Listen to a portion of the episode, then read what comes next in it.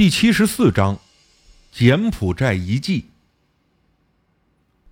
下午，我收到了温女士发来的视频文件，打开看了看，果然，她丈夫被绑在床上，嘴里不停的念着古怪的语言，我看不懂，于是打电话联系方刚，并把此段视频用邮箱发给他看。过了没一会儿，方刚给我打电话，问道：“那个人会巴利语吗？”我说：“不知道。”问了温女士后，得知她丈夫只会英汉两种语言，别的都不懂。方刚对我说：“奇怪啊，视频里的那个男人说的是巴利语，东南亚古代语言，现在已经没什么人讲了，只有僧人、巫师和阿赞在念诵经咒施法的时候才会念诵。我接触过很多此类人，所以知道是巴利语。可他是怎么知道的？”我连忙问他说的巴利语内容是什么。方刚说他也听不懂，建议我下载到手机里，到附近的寺庙中找一位老僧人问问。这个主意不错，我连忙用数据线传到手机中。在罗永府有一个叫挖农告的寺庙，寺庙的住持是龙婆萨空师傅，快七十岁了，在当地极有名望。我连去两天才找到机会见到他。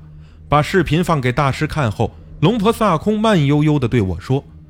这个人讲的是巴利语，反反复复的就几个词：亵渎、婴儿、惩罚。给方刚打电话，把情况和他一说，方刚也觉得奇怪，说从来没有遇到过这种事情，最好啊还是让事主来一趟泰国，他帮着找人看能不能破解。我对温女士说了，她说有点困难呢，我老公现在这个情况，给他松绑都不敢，怎么敢坐飞机呀？我提了一个建议，让医生给她老公多注射一些镇定剂，让他处于半睡半醒的状态，再多派几个人驾着护送，只是要多花机票钱。温女士说：“只要能治好病，多花钱也认了。”我把方刚在芭提雅的地址发给她，又说：“如果能治好你丈夫的邪病，至少要收十万元人民币以上，你有个准备。”温女士同意了。在温女士做准备工作的这几天，我给方刚打电话问这件事，他想怎么解决。方刚说：“我已经联系好了两位阿赞，也去了古寺给高僧看过视频，他们都说不太好办，因为普通的中邪者在与鬼心通之后，都是用母语来胡言乱语，包括眼中看到的幻觉发生也是这样。比如你中邪之后，如果经常看到有鬼和你说话，他用的就会是中文。”可视频中这个人居然说的是巴利语，说明他撞到的不是普通的鬼神，只能见面后再了解。有这么复杂？我对温女士来泰国这件事情开始心里没底，但已经到了这个地步，温女士估计也没有别的想法可办，大不了怎么来的怎么回去。几天后，我和方刚在曼谷接到了温女士夫妇，同行的还有温女士丈夫的两个弟弟。两个与她丈夫同样高大强壮的男子，温女士身材健美，一看就是经常锻炼的人，但脸色发白，可能是小产后还没有休息好。她丈夫和两个兄弟倒是高大强壮，但她丈夫眼神涣散，被左右搀着。温女士向我介绍说，她丈夫家姓梁，兄弟四个，这次同来的是两个弟弟。方刚这次开了一辆七座的本田越野车。从曼谷向东南方向行驶，来到芭提雅市郊的一座古朴小寺庙前停住。梁先生的三弟发出疑问：“田，呃，田先生，这么小的寺庙能有高僧吗？我听说芭提雅有个神殿寺，里面的四面佛全泰国最大最灵。我大哥前年还在那个庙里请过用高僧舍利雕刻的整块四面佛呢。您说是不是真正的高僧都在那里呀？”方刚边开车边发笑。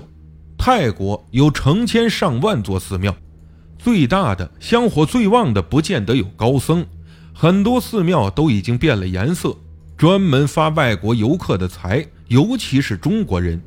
你到神殿寺请一块号称舍利的小牌子，就得一两万块人民币，哪里有那么多高僧舍利呀？这样说呀，泰国一天要火化多少高僧啊？那都是人造的舍利。梁老三咽了咽唾沫，不再说话。我帮着梁氏兄弟把梁先生抬下汽车，在方刚的指引下进寺庙，找到一位僧侣，看上去五十来岁，还抽着烟。可能这就是东南亚佛教和大乘的区别。我在泰国见过很多高僧都喜欢吸烟，而在中国的出家人就坚决不允许抽烟。方刚告诉我们，这座寺庙在泰国已经有七八百年的历史，历代的住持僧侣都有很高深的修行，但因为不在主要景区，所以极少有游客知道这里，也不知道这里的僧人厉害。而这座寺庙的佛牌却相当的灵验。这名中年僧侣把我们请进前堂，让梁先生躺在前堂的地面上。他拿出一个用细竹条编成的佛拍，在梁先生面前从上到下轻轻地拍打，同时念诵经咒。